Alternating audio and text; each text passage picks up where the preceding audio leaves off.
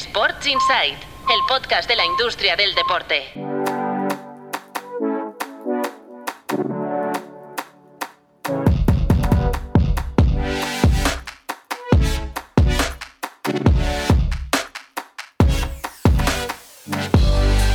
Hola, muy buenas, bienvenidos y bienvenidas a Sports Insight, un podcast de Tu Playbook producido por NSN y con el apoyo de Stagefront, el líder global en venta de entradas para eventos, hospitality y asociaciones estratégicas para espectáculos.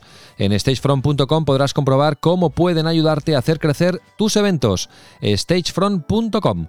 Os dejamos el link de Stagefront en las notas del capítulo.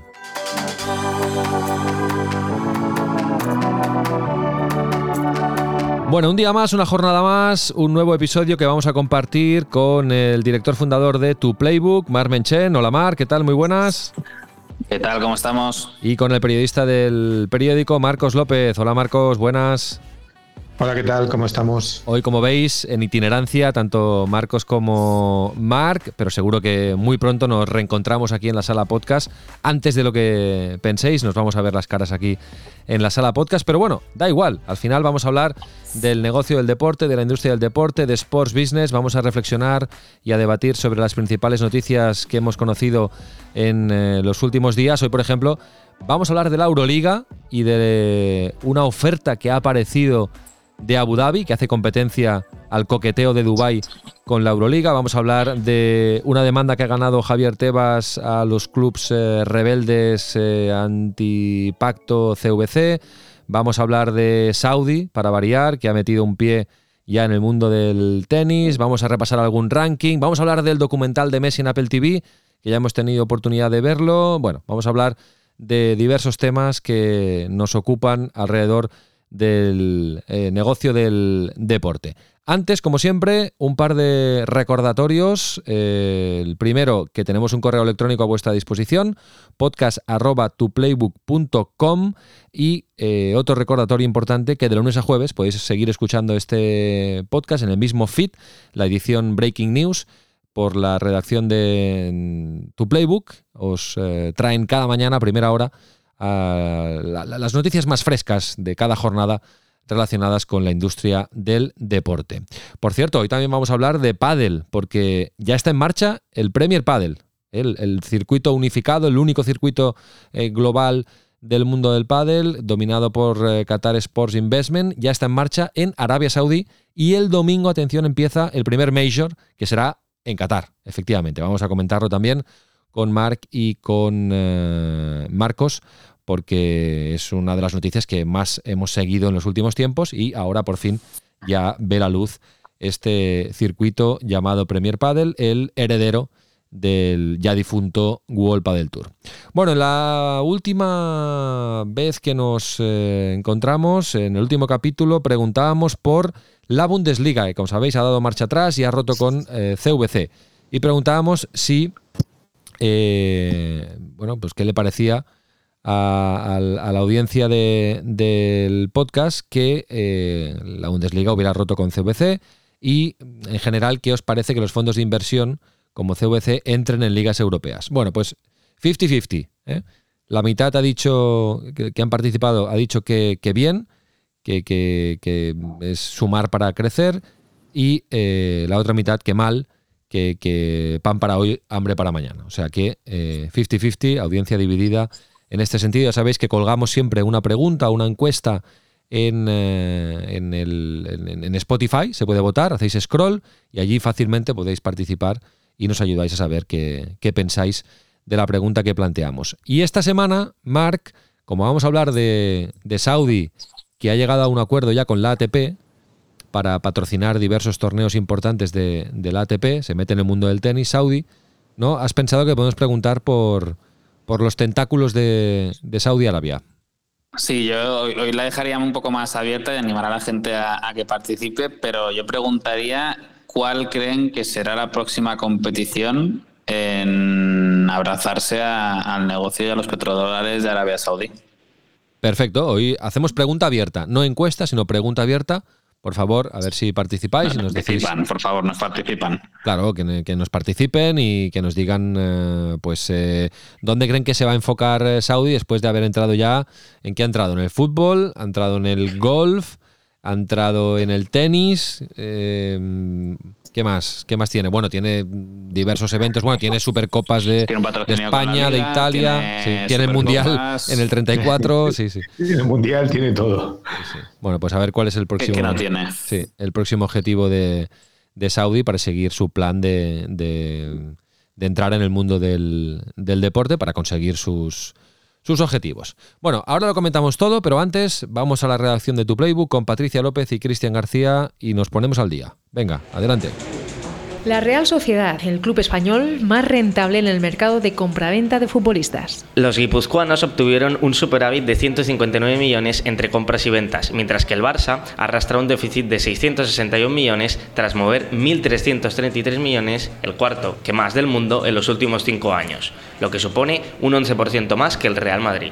Ace de Arabia Saudí firma como patrocinador platino de la ATP de tenis. De este modo, a través del Fondo Soberano PIF, el país se dará a conocer como socio del circuito masculino de tenis. Además, Arabia Saudí ya había firmado un acuerdo con la ATP para ser sede de las Next Gen Finals hasta 2027 y organizará la Riyadh Season Cup y el Six Kings Slam. El país de Oriente Medio también ha fichado a Rafa Nadal como embajador. Vamos con un par de noticias de fútbol británico. El Arsenal empeora sus pérdidas pese a facturar un 26% más. El club de la Premier League obtuvo una cifra de negocio de 543 millones de euros apoyado por su regreso a competiciones UEFA y un récord de ingresos por día de partido. El deterioro de la plantilla fue clave en el alza de costes. Los clubes de la Premier League inyectan 48 millones al fútbol femenino británico para impulsar la competición. La liga inglesa ha prestado 20 millones de libras a la Women's Super League en su plan para independizarse de la federación y alcanzar los 100 millones de negocio y otros 21 millones para instalaciones y financiación de la base de la pirámide. Vamos con la Fórmula 1 que crece un 25% y roza los 3.000 millones de euros de facturación en 2023. El Mundial de Automovilismo facturó 3.222 millones de dólares en un año en el que los ingresos por televisión representaron un 32% del negocio total de la competición. Por su parte, el beneficio se hundió un 67% hasta 170 millones. Y acabamos con el deporte de la canasta. El baloncesto de élite mueve más de 230 millones de euros en España. Así lo apuntan datos de Tu Playbook Intelligence recabados para un informe sobre baloncesto y negocio, un documento que cuenta con el apoyo de CaixaBank. En España ya hay más de 411.000 federados, un tercio de los cuales son mujeres. Es el deporte de equipo que más medallas ha conseguido en torneos internacionales. Gracias Patricia, gracias Cristian. ¿Alguna de estas noticias, como eh, la entrada de Arabia Saudí en el mundo del tenis o o otras que ha comentado eh, Patricia y Cristian, las, las eh, debatiremos después.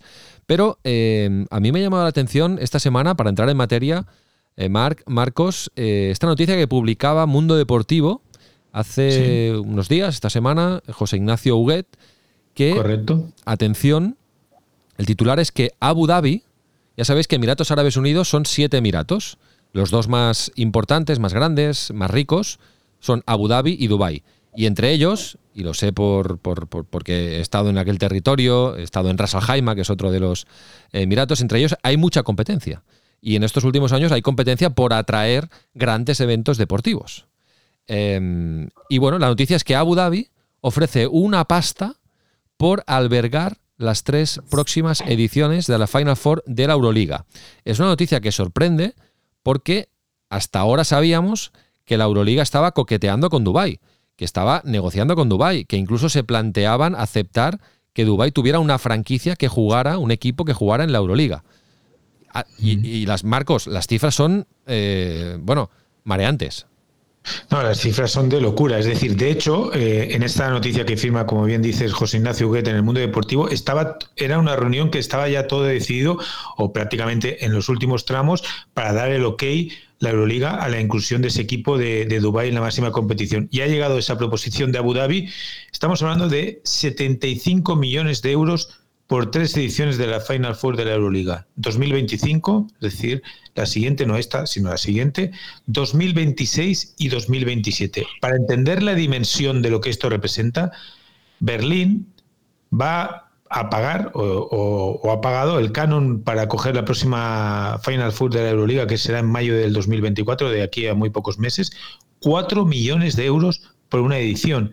Es decir, son seis veces más lo que aportaría Abu Dhabi por, eh, por, cada una de las ediciones. Y la oferta es tan bestia, es tan potente, que evidentemente ha detenido, o al menos se ha ralentizado todo lo que estaban planteando los 13 clubes propietarios de la Euroliga, que son entre ellos Barça, Real Madrid, Basconia, Fenerbahce, Anadolu Efes, Panathinaikos, Olympiacos, Maccabi, Zalgiris, Armani de Milán, Bayern Múnich, Asbel Villerben y CSKA de Moscú. En esa reunión tenían previsto ya debatir la incorporación del equipo de Dubái. La oferta de Dubái era 75 millones por cinco años y aquí son 75 millones por tres años. Y en, el caso de Dubái eran 69 millones por siete años si ese equipo, si esa franquicia de Dubái jugaba las dos primeras ediciones de la Euroliga. Claro. Hombre, a mí me sorprende eso, que, que Abu Dhabi se entrometa o plante cara o haga competencia, una negociación abierta con el Emirato vecino y rival, que es Dubái. Esto por un lado. Y luego que Abu Dhabi acaba de firmar con la NBA. O sea, Abu Dhabi ya eh, tenía una relación con la NBA, organizaba partidos de la Pre-Season y ahora ha firmado como patrocinador. Ya, ya, ya se ve la marca Abu Dhabi en partidos de la NBA, se pudo ver en el, en el All-Star, creo que lleva en la camiseta los árbitros Abu Dhabi, en fin. Eh, ya tiene una relación con la NBA, por lo tanto, la apuesta de, Abu Dhabi es, bueno, estoy en la NBA y quiero estar también en la, en la Euroliga. No sé, Marc, ¿cómo, cómo las... no sé si es también ponerle un poco los dientes largos a Dubái y que, y que doble la apuesta? No sé, ¿cómo, cómo lo interpretas?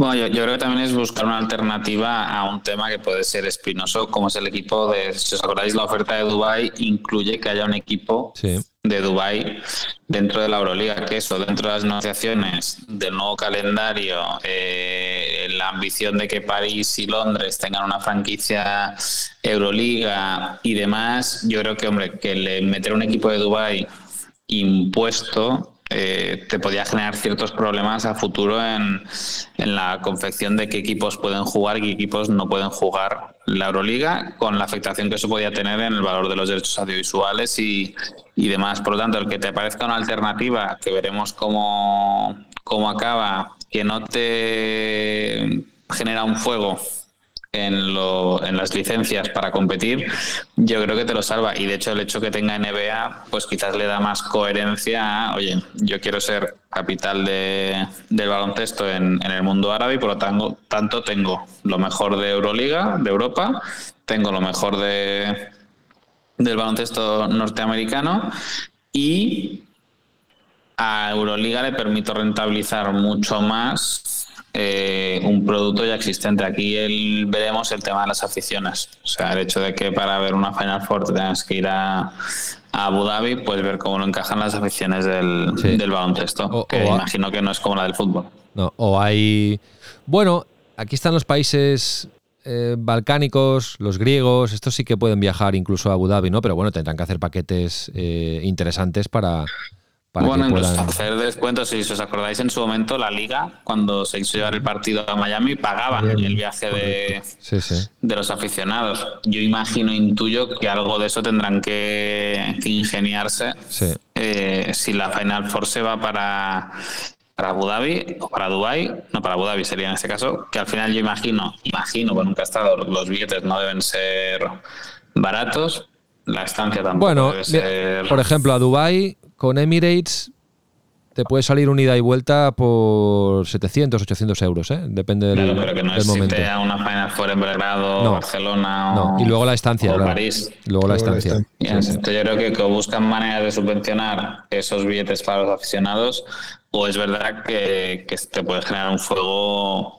un fuego importante y bueno, ya elimina. Ah, yo creo que le da estabilidad a la Euroliga, pues si ya tienes cuatro años, tres de competición en una ciudad, ya te olvidas de, de líos. Es verdad que, bueno, que a ciudades como Barcelona, que están empujando fuerte por, por esto, pues ya los deja totalmente fuera, fuera de juego porque los economics que definen las propuestas de estos países pues nada tienen que ver con intentos de rentabilizar esa operativa. es lo que ha dicho Marcos, que multiplican por seis la oferta que puede hacer cualquier ciudad europea, ¿no?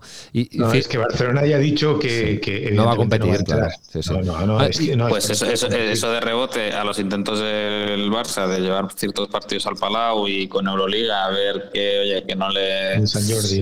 Que no le sancionen por el tema del aforo del Palau, vamos a ver cómo... O sea, la derivada de eso. Sí, sí, sí. A ver, claro, lo de, lo de ir al Palau Sant Jordi por parte del Barça de baloncesto se interpretaba como también em, vender un poco el escenario ¿no? del, del San Jordi para que Euroliga le concediera la Final Four de 2025, pero bueno, claro, si, si hay esta oferta, con lo que le cuesta al baloncesto conseguir ingresos, si hay esta oferta, pues claro, es que es, irrechazable, es irrechazable. No, eh, no, es que estamos hablando de una oferta y fíjate que el pabellón creo que tiene capacidad, el Etihad Arena tiene capacidad para 18.000 espectadores, apenas cuatro años. ahí, como tú bien decías, se han disputado partidos de pretemporada de, la NBA. Incluso la selección de Estados Unidos jugó el pasado verano algunos amistosos para preparar su participación en el Mundial. Eh, es que pasas de 4 millones a 25 en un año. Eh, eso es, eso es incontestable.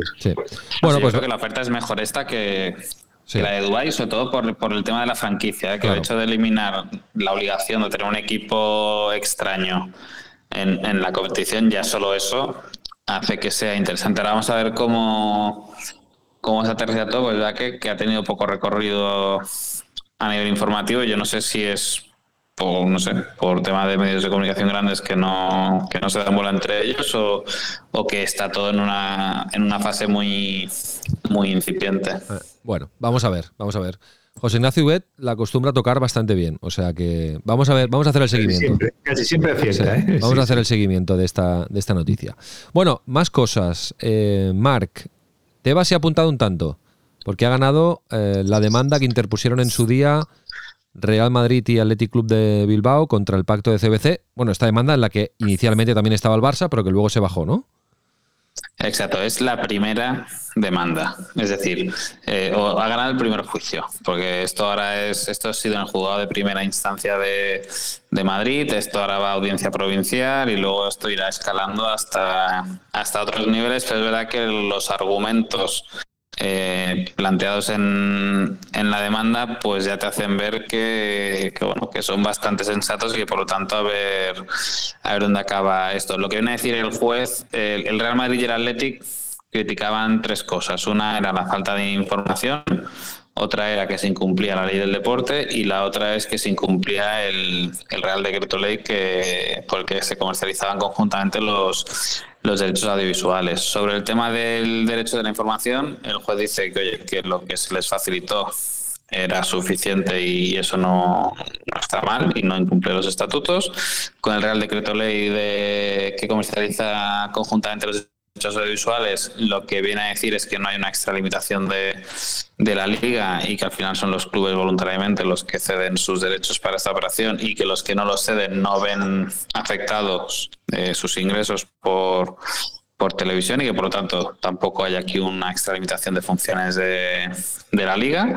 Y en cuanto a la ley del deporte, que aquí criticaban o denunciaban que es el hecho de crear una sociedad específica para esta operación, pues que podía ir en contra de, de la legislación vigente, pues tampoco se considera que se esté incumpliendo nada de este, de este tipo. Por lo tanto, primera victoria para la liga, pero que nadie piense que eso está acabado, porque seguramente ahora empezarán aquí los recursos y veremos si el posicionamiento del juez de primera instancia de, de Madrid pues se mantiene en las instancias superiores o, cambia, pero bueno, yo creo que de momento un respiro para los clubes. Por cierto que Tebas tiene otro, tiene varios frentes abiertos con el Real Madrid, pero tiene uno del que ya habla abiertamente, que es el, caso Real Madrid Televisión. Ya sabéis que mm. la línea editorial de Real Madrid Televisión es muy crítica con los, con los árbitros, eh, siempre a priori o también a priori, y Tebas ha dicho que esto no puede ser y que van a buscar bueno, el otro día hubo una queja del Sevilla, eh, que van a buscar cómo... Mm, pues claro, Real Madrid Televisión al final no deja de ser una concesión, lo que pasa es que, claro, la línea editorial está claro que la, controla el club. O sea que, bueno, es un tema que, Tebas tiene ahí abierto también con el, con el Real Madrid. Vamos a ver cómo acaba. Bueno, más cosas. Em, una de rankings, va, Marc. Esto siempre nos gusta. rankings de, de marcas, en este caso de marcas españolas, un ranking elaborado por Interbrand, em, de marcas en general, españolas, no solo deportivas, y ahí, pues claro, se han colado Barça y, Madrid, ¿no? Exacto, son las dos únicas marcas deportivas que aparecen en este top 20 de mejores marcas españolas de 2023. Eso sí, el Real Madrid aparece en la posición número 16 con un valor de marca de 692 millones y el Barça eh, cierra la lista en el top 20 con una valoración de 401 millones. Esto valor de marca, ¿eh? no valor de la propiedad. No, valor del club, sino el valor de la, el valor de la marca. El Real Madrid sube un 15% respecto a 2021 y el Barça, espérate que lo estoy aquí buscando, eh, crece, pero solo un 11%.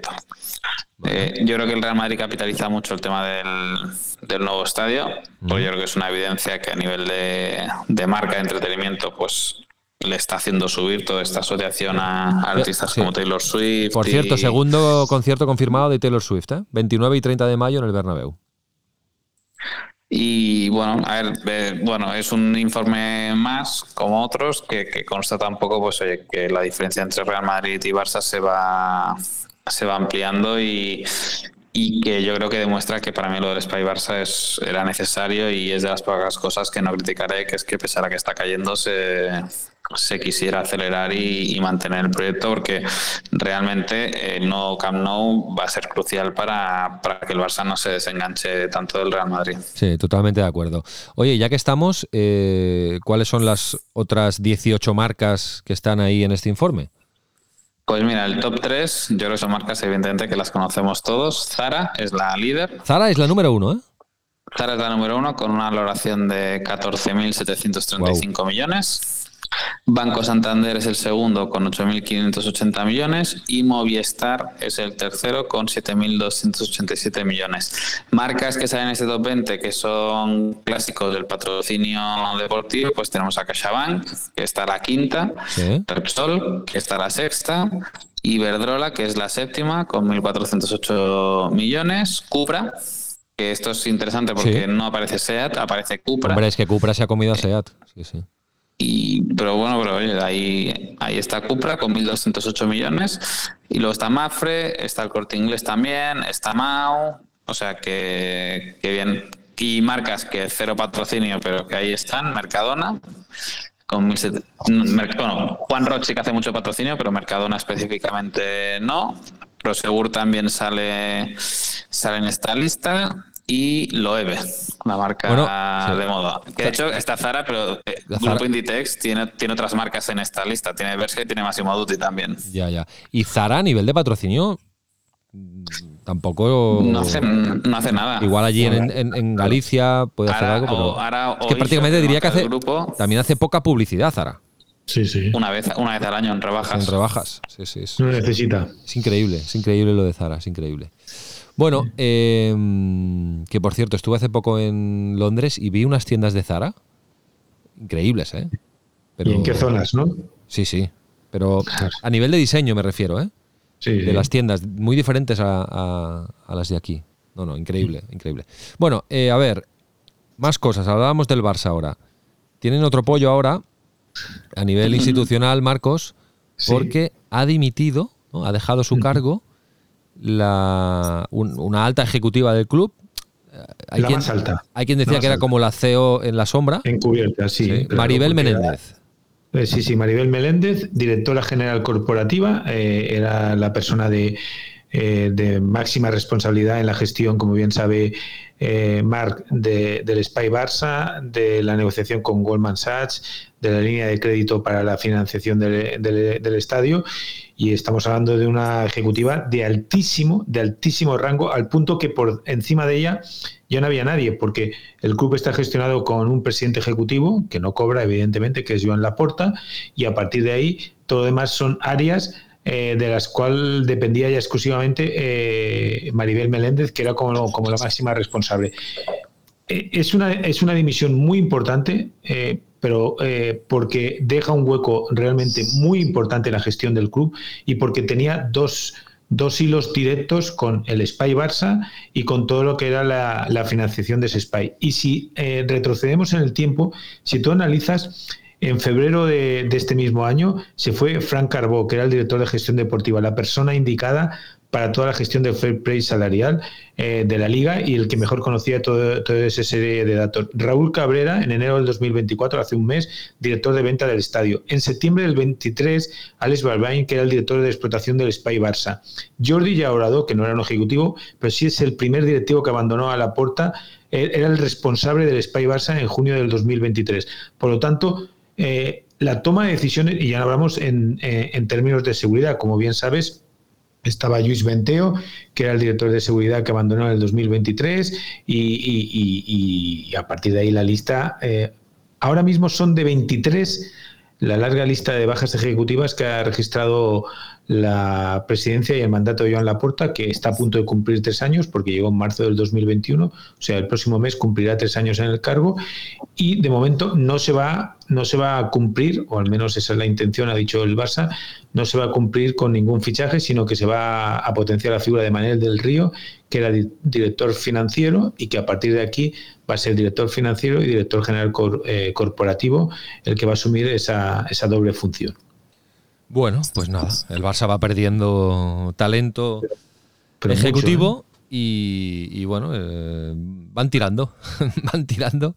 Y antes hablabas del Spy Barça, Marc, yo he visto una información de Joan Poquín Mundo Deportivo y he visto fotos y, y bueno, oye, va cogiendo forma esto, ¿eh? Van, o sea, van, van, dicen que van a buen ritmo. Aún estará, aún estará, aún estará listo en noviembre, ya verás. Eh, yo creo que ahí sí que yo cuando te digo cuando nos invitaron a Turquía los de los del IMAC, ellos están muy convencidos. Yo aquí me pierdo, ¿eh? o sea, yo no me cuestioné es lo del tema del precio y que fueran a cumplir cuando nadie más lo hacía, pero ellos estaban muy convencidos de que de que poder se puede. Yo la verdad que me preocupa bastante esta última salida porque en encuentros con medios y demás, pues veas que es que, que Maribel era una persona que mandaba que mandaba mucho, que aparte tenía muy claras muy claras las cosas, por lo tanto creo que dentro de lo que podemos criticar a esta junta en cuanto a, haber hecho austeridad, pues yo creo que era una persona muy concienzuda de, oye, de, cumplir, de rebajar costes, de, que todo fuera en orden. Y es verdad que, sorprende que sorprende su salida, aparte no es a otro proyecto, o sea, por motivos personales, por lo que por lo que se ha comunicado, pero es verdad que es una baja sensible, es una más en el tema del del Spy Barça. No sé, vamos a ver eh, cómo, cuál es el cierre económico de. ¿Llevaba mucho tiempo? De esta temporada. Bueno, entró con, con Ferran Reverter. O sea, era, era una de las personas que incorporó el Barça para este, para este mandato, de las pocas que, que se quedó dentro de aquella primera, eh, digamos, descapitalización de, del organigrama. Eh, vamos a ver, o sea, no sé es que no, es que no tengo mucha idea. Quiero, o sea, yo creo que, que tendremos mejor su salida una vez veamos el cierre económico. El cierre de, económico de este año y, y que pueda haber y que pueda haber sucedido ahí. Y además en ese cierre económico ya las primeras informaciones, como venía contando Mar desde hace meses, pero ya se empiezan a conocer cifras. De momento el peaje y lo que supone eh, jugar en Montjuic ya le representa de momento 30 millones eh, menos bueno, es que, en lo, está, aquella frase famosa de un presupuesto ambicioso. O sea, que yo creo que no calibraron bien el... Hoy ha habido, mira, lo, comentamos aquí, pero hoy me ha llegado un mail del, del Barça como socio eh, que ya han puesto a la venta los abonos de la temporada 24-25 del Barça femenino. O sea que claramente ya está intentando anticipar anticipar ingresos de la próxima temporada a, ahora. Ya. O sea, claramente está intentando facturar como sea, yo creo que, realmente el presupuesto de ingresos que, plantearon, que recordemos, la liga no lo, no lo validaba, eh, pues claramente se debe estar incumpliendo y de hecho esos 60 millones menos de límite salarial de, de, enero respecto a septiembre claramente vienen por un incumplimiento de, de los objetivos de ingresos que se está hablando de 30 millones y es que son 60, no 30. Bueno, son 30 y faltan los 40 de libero. O sea. No, pero, eso ya está descontado. O sea, eso ya se descontó en el en el límite de septiembre, ya estaban descontados los los impagos, que eso será un problema a nivel contable en función de lo que diga el auditor en, en un momento dado. Bueno, pues eh, iremos siguiendo, iremos siguiendo de aquí a final de temporada pues la situación económica del Barça porque, porque lo estamos haciendo desde hace tiempo y, es interesante, dramáticamente interesante. Bueno, más cosas para ir acabando. Em, Saudi, Marc, Marcos, Saudi ha entrado a... Ha entrado. Sí, ha entrado, ¿eh? la bola entró eh, a patrocinar grandes torneos de, del ATP cuando, eh, Marc, había un chup chup muy importante, ¿no? De que, de que estaban muy interesados en el mundo del tenis, amenaza de como casi de, como hicieron con el Leap Golf, ¿no? De crear algo en paralelo. Bueno, al final parece que el ATP se aprovecha de esto y llegan a un acuerdo de patrocinio, ¿no? Sí, yo creo que, que el ATP hay que valorarle que frente a todo lo que ha pasado en, en otros deportes, uno, han sabido mantener la cohesión con, con torneos y, y, jugadores en torno al proyecto ATP y ahora ha conseguido que Arabia Saudí, lejos de plantearles un pulso y comprar torneos e intentar montárselo por su cuenta, entra como patrocinador del, del ranking oficial, que yo creo que es el, el, camino que han encontrado para para hacerlo y luego tendrá bastante visibilidad por lo que se comunicó en la nota de prensa en los Masters 1000 de Madrid, de Pekín, Indian Wells y, Miami. Por lo tanto, eh, recordemos que aparte del país ya firmó para ser la sede de las Next Gen ATP Finals hasta 2027, que es el torneo de, jóvenes promesas. Ahora también dará nombre al ranking oficial y, y vamos a ver qué más, qué más pero bien salvado por, yo creo que muy bien salvado por parte de ATP. Eh, todo el tema de, de Arabia Saudí en, el tenis. Sí. En enero entró Nadal, eh, perdona, eh, en enero entró Nadal con todo lo que eso originó y en febrero entró el ATP y quién sabe si en los próximos meses también va a entrar el agüita, el circuito femenino. Eso seguro, porque yo creo que como que están con este movimiento también de, de que ATP y Agüita cada vez estén más más unificados y, demás, seguro que, incluso PIF que no nos extrañe que acabe siendo el inversor que, que ponga el dinero para materializar esto. Sí, y luego está lo de los grandes Slams, ¿no? Que esto va como por otra vía, más allá del ATP, ¿no? Y, y... Sí, eso van por su cuenta. En su momento se especuló que sí que los Grand Slams querían comprar los Masters 1000 para tener un poquito más de posición de fuerza en, en todo lo que es la confección del calendario y, el circuito profesional. De eso no ha vuelto a ver, no ha vuelto a saberse nada, pero, pero bueno, cosas pasarán. Bueno, fantástico. Hablando de. Contaremos. Sí, hablando de deportes de raqueta. Atención, porque estoy viendo ahora mismo en directo el primer torneo de eh, la historia de Premier Padel como circuito único global después de la defunción de Vuelpa del Tour. Ha empezado ya esta semana en, Saudi, precisamente, en, en Riyadh, y se llama Riyadh Season, y es un P1. Ya sabéis que hay diferentes categorías. La máxima eh, son los majors, hay P1, P2, este es un P1, y ya ha empezado. Y eh, se puede ver, esto es noticia de hace nada, unos, unos días, en España se puede ver, no sé si en todo el mundo, la verdad, esto lo desconozco, pero en España de momento se va a poder ver en eh, Red Bull TV. Red Bull TV es la. Bueno, Red Bull ya sabéis que eh, al final es una empresa de contenidos que, hace, que hace bebidas energéticas, más que al revés. Y eh, Red Bull TV es una OTT que tiene un montón de contenido pues relacionado con la marca Red Bull, ¿no? De, de, deportes outdoor, de deportes de aventura, escalada, surf, motor, todo lo que patrocina Red Bull, ¿no? Y se han metido en el pádel han llegado a un acuerdo con Premier Padel y em, aparte de patrocinar, se ven latas de Red Bull, de aquellas grandes al lado de los jugadores en la pista, pues aparte de patrocinar también eh, retransmiten los partidos en directo en live streaming en Red Bull TV. Y ahora mismo estoy viendo un partido de, chicas en este primer torneo de, de, la historia de Premier Padel. La pista es azul, para, sí, la, realización es muy similar a, la estética, por lo que veo, es muy similar a Vuelpa del Tour. La pista es azul y el exterior de la pista es más bien negro. más bien negro. Pero, pero bueno, da buena, buena sensación, buena imagen esta realización, este, este partido que, estamos viendo. Y ahora va a empezar, después de este, un partido con, con una de las grandes estrellas de, o una pareja estrella del circuito, que es Coello Tapia, que van a jugar concretamente contra Alonso y Arroyo en cuartos de final de este Riyadh Season P1. Y atención, porque el domingo empieza el Major de Qatar. Esto es como el aperitivo y han, aprovechando la cercanía de Qatar y Saudi, han metido dos torneos seguidos en el calendario, optimizando viajes, y el domingo empieza el, de, el primer Major, que es en, que es en Qatar. También os digo que veo poquita gente en la grada. ¿eh? Son cuartos de final. Eso te, iba a preguntar sin maldad, pero ya. Poquita, poquita. yo también. Y bueno, aquí es lo que pasa en, en estos torneos, que realmente la demanda no, no existe, no existe como tal. Es la que tiene el dinero para, para, para hacerlo. Sí, y mm, parece una pista como prefabricada para la ocasión. Pero bueno, sí, se ve poquita gente. Eh, son cuartos de final, es un día laborable, también en Saudi, que allí el día festivo es viernes. No sé, vamos a, a darles un voto de confianza. Y si os parece, la semana que viene hablamos más en profundidad porque tenemos una entrevista Stage Front preparada con eh, responsables de Octagon, que es la agencia que va a organizar los cuatro torneos de Premier Padel en España, que van a ser ah, concretamente el 29 de mayo va a empezar el de Andalucía, P2, que no sé bien bien si es el de Sevilla o el de Málaga, porque hacen dos en Andalucía.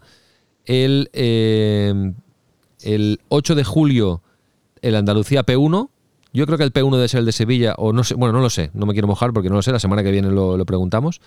El septiembre, el de Madrid, del 2 al 8 de septiembre, y atención, el, el máster final que se mantiene en Barcelona del 18 al 22 de diciembre, que es el, el máster, o sea, es más que un major, es el torneo final donde juegan las mejores parejas, es un, máster al estilo tenis donde van a jugar las mejores parejas.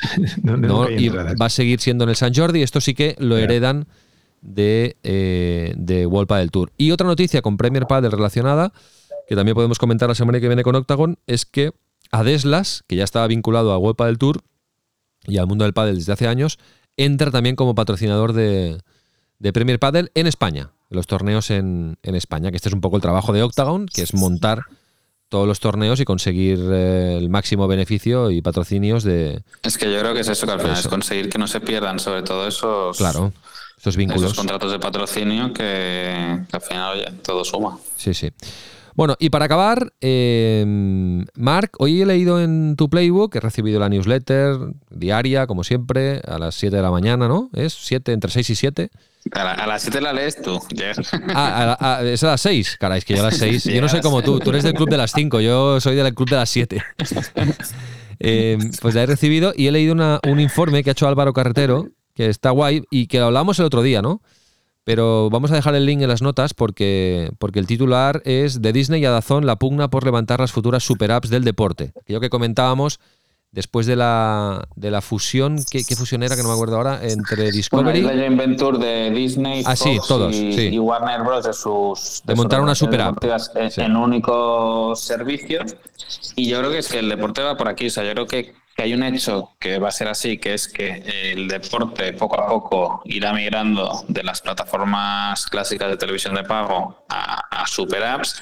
Aquí es un poco cómo se acaba configurando el panorama y sobre todo yo creo que un poco lo que apunta Álvaro es, oye, eh, el cómo va a ser ese, ese futuro, ¿no? Si se van a eliminar los corsés de venta por territorios que hoy están sujetos las propiedades deportivas, porque claramente un Apple, un Amazon, un Netflix lo que quieren es derechos globales, es decir, si yo me caso contigo, quiero poder hacerlo. el ejemplo de la MLS, no solo el ejemplo de la MLS. con Apple o la WWE con Netflix, que al final eh, tienen esa posibilidad de, cerrar acuerdos a nivel a nivel global y luego también el tema de que se irán agregando, o sea, Amazon, por ejemplo, pues eh, te ofrece Dazón dentro de su plataforma, aunque tienes que pagar adicionalmente, pero ya en un solo sitio puedes contratar todos los todos los servicios. Yo creo que, que va todo un poco por aquí y luego un informe que, que, que metí Álvaro por ahí en el documento, pero bueno, se habla de 61 mil millones de inversión publicitaria en deporte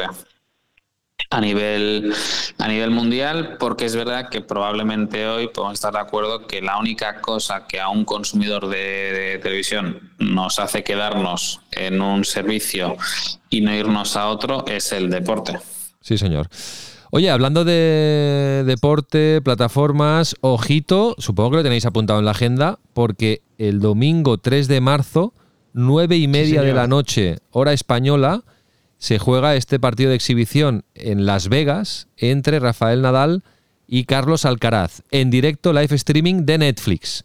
El segundo live streaming de Netflix en su historia. El primero fue el torneo aquel de golf que jugaron en Las Vegas también em, corredores de Fórmula 1 y, golfistas profesionales, que fue, fue un, entretenimiento, ¿eh? porque había como muchas novedades. sí, entonces tengo mucha curiosidad por saber si lo del domingo entre Nadal y Alcaraz va a ser un partido de tenis convencional, que, para mí no tendría ningún sentido, o va a estar gamificado de alguna manera, va a haber sorpresas, perdón, si, si va a pasar algo diferente, va a pasar algo Netflix, ¿no? Porque, no sé, más allá de ser un experimento para ver qué audiencia pueden alcanzar con los live streamings, y supongo que probarse también tecnológicamente, em, y ver cuál va a ser su recorrido en el mundo del deporte, pues espero que pase algo diferente, no sé, que nos sorprendan con algo, eh, que no sea un partido de tenis convencional. En un partido de la Kings League sacaron, sacaron los tanques para promocionar una película. No sé, algo, algo, algo, mm, algo seguramente eh, va a pasar. Y lo, único que me molesta es que es a la misma hora que el Athletic Club de Bilbao Barça. Esto no lo han tenido en cuenta. Mira que lo han puesto en prime time, han puesto en prime time España. Claro, en España esto es donde va a tener seguramente más, más tirada. Eh, o sea, van a jugar a las 21.30 menos 8 serían a la una y media en Las Vegas, que son 8 horas menos. O sea, ya la han puesto en prime time España, pero claro, coincide con el Athletic Club Barça, que esto como no se sabe con mucha antelación, pues aquí... Exactamente. Sí. Vale. Lo vais a ver, ¿no? mira, hacemos una cosa. El, el, Athletic Barça sí. No, hacemos una cosa. Nos ponemos deberes y esto lo vemos, ya sea en directo o en, diferido o highlight, lo que sea. Pero la semana que viene lo comentamos. yo, creo que, esto mola, ¿no? No, porque además es un partido nunca visto eh, en, estos términos. O sea, hasta ahora era un partido de competición pura oficial. Te podía ocurrir en Roland Garros, te podía ocurrir en el Open USA o en Wimbledon, pero no a este nivel una organización dedicada única y exclusivamente a este evento como es lo que ha hecho Netflix. Mm, bueno, pues hablando de contenidos deportivos en plataformas y Netflix, hoy Pau Michans nos recomienda este documental, ya veréis.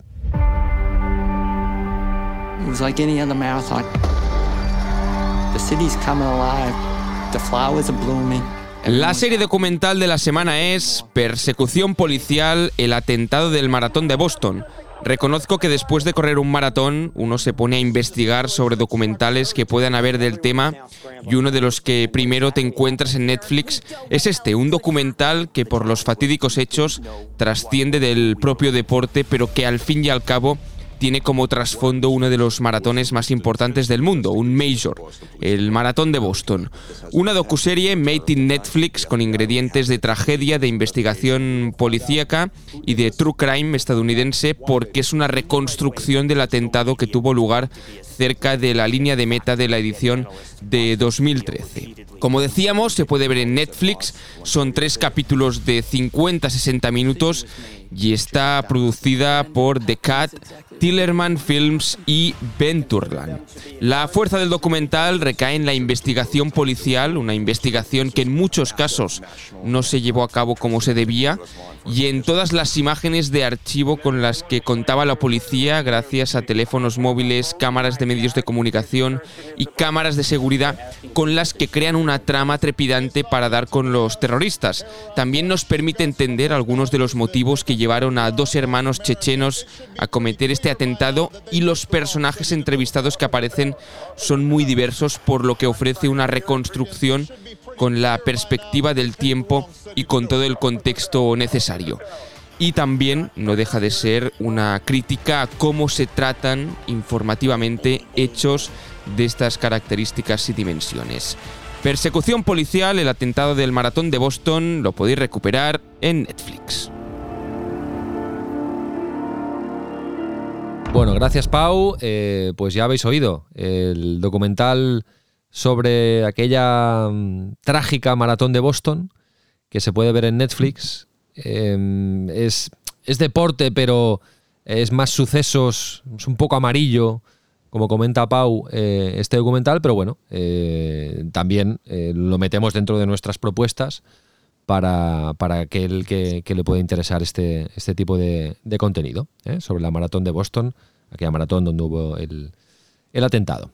Bueno, oye, os decía antes, y con esto acabamos, he visto el documental de Messi en Apple TV Plus. Sí, ya lo he visto, sí, sí. Que se llama... Yo, nada. Sí, se llama... ¿Sabes qué pasa? ¿Sabes por qué lo, yo no estaba ahora... Eh, con Apple hago un poco aquello de ir y volver, según los contenidos que ofrezcan, porque claro, es que como las tengo todas, ahora voy a empezar a hacer la táctica de, con Disney creo que también lo voy a hacer, de, bueno, me doy de alta, me doy de baja, o sea, voy, voy a ir mes a mes. Entonces, em, el documental de, de Messi se llama El Mundial de Messi, el ascenso de la leyenda. Y bueno, es un documental, eh, la verdad es que mm, muy, muy completo, muy, muy, muy rico en imágenes. Tienen un acuerdo con FIFA, tienen todas las imágenes del Mundial. El leitmotiv es, o sea, el hilo argumental es el Mundial de Qatar, que gana Messi, aparte con un guion espectacular, porque porque fue aquello perder el primer partido, el partido trágico, el dramático contra México que acaban ganando, y luego ya, pues cómo fueron superando rondas, el partido contra Holanda, la finalísima contra Francia de Mbappé. Bueno, el guion fue magnífico para ganar el Mundial eh, Messi de Qatar 2022. Y ese es el hilo argumental, pero aprovechan para hacer flashbacks a la relación de Messi con los mundiales. O sea, 2006, 2010, 2014, 2018, hasta que consiguen su quinto mundial alzarse con el título. La comparación con Maradona, van a Argentina, los inicios en el Barça, porque lo, que, lo que le costó arraigar en la selección argentina. Este es muy completo, son cuatro capítulos de unos 50 minutos y con mucho acceso insight a Messi durante el Mundial. De hecho, una de las últimas escenas es Messi tres horas después de ganar el Mundial, en una habitación solo, hablando a cámara, diciendo que le gustará mucho compartir todo lo que ha vivido en el Mundial con, los espectadores. Es decir, que ya había una premeditación, o sea, estaba premeditado grabarle, ganara o no ganara. Le estaban grabando contenido a Messi. No sé si directamente a Apple TV Plus, imagino que una productora. La productora es Smuggler. Y luego, pues como Messi tiene un acuerdo de exclusividad con Apple TV Plus, pues lo han vendido perfectamente a, a Apple TV Plus.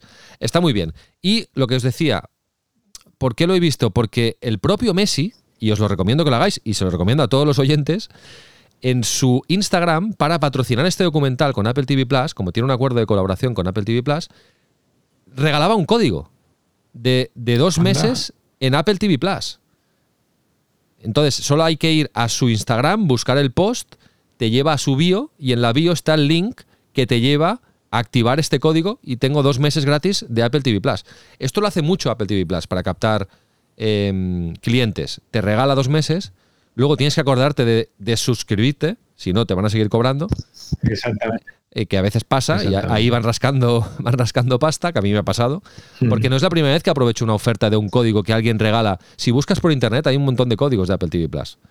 O sea que yo os recomiendo que miréis esta, esta vía y como mínimo. busquéis. Claro.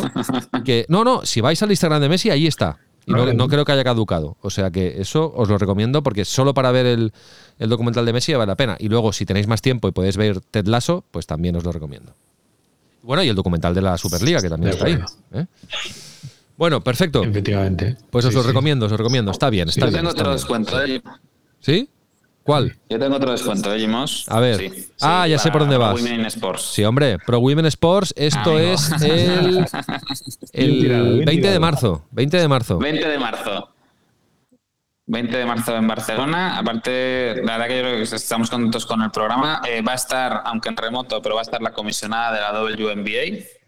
Y va a estar también la CEO de la zona de fútbol femenino para explicarnos un poco estrategias a nivel global de promoción del deporte femenino como, como producto. Van a estar CaixaBank, están Iberdrola, están Bimbo, están Hyundai. O sea que, que bien nutrido de, de marcas. O sea que el que quiera venirse. Yo creo que las entradas están bastante baratas y, oye, desayuno más, más picoteo después del, del evento y ganas, la verdad que ganas. O sea, yo creo que la gente. Aparte, nos ha quedado un programa que eso estoy contento. Nos ha quedado un programa muy enfocado al deporte femenino como unidad de negocio, no como un tema de responsabilidad social, sino como una cosa que, oye, que genera actividad y negocio.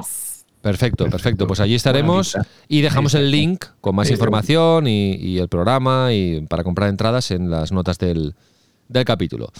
Venga, Marc, Marcos, nos vemos la semana que viene con más eh, temas interesantes. Un placer. Venga, un abrazo. Chao.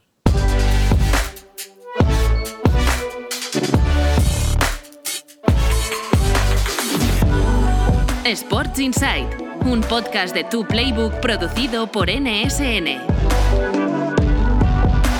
Y recuerda, tienes toda la información económica de la industria del deporte en tuplaybook.com. Únete a la plataforma de negocios para la industria del deporte.